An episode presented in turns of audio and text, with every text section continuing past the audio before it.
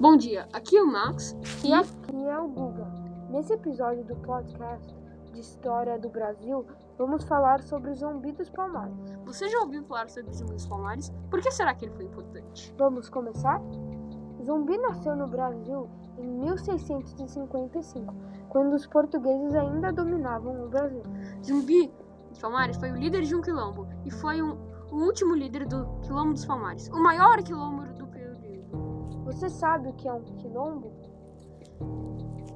Um quilombo é uma estrutura que os escravos que fugiram das fazendas criaram para se refugiar. Zumbi nasceu em Alagoas, no quilombo dos Palmares, e ele cresceu para proteger e ser líder do quilombo.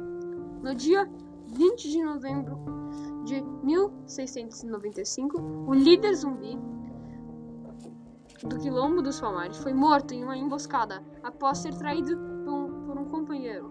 Sua cabeça foi cortada e exposta em praça pública para, na cidade de Recife para servir o exemplo de outros escravos.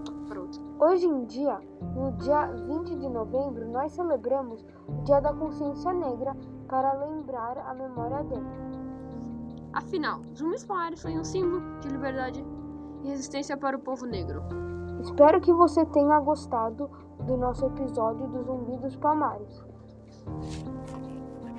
Tchau. Tchau.